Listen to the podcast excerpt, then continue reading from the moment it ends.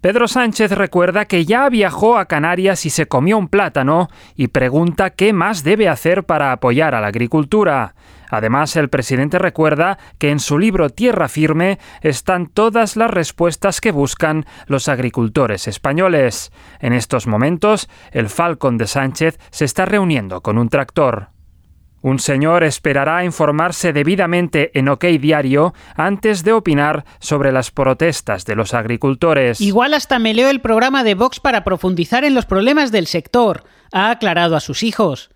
No hay médicos disponibles, ya es el principal diagnóstico para cualquier consulta médica en España. El 85% de los pacientes recibe como tratamiento guardar reposo en casa y no acercarse al hospital.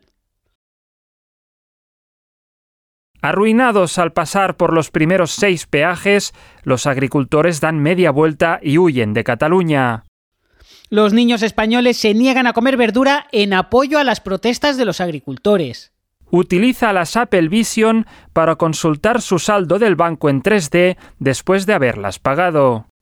Un idiota lleva minutos intentando desenredar el cable de sus auriculares Bluetooth. Un señor de 60 años con sed de venganza decide sacarse medicina para acabar ejerciendo y prohibirle la sal al médico que se la prohibió a él. Amancio Ortega despierta entre sudores fríos tras haber soñado que el gobierno bajaba el salario máximo.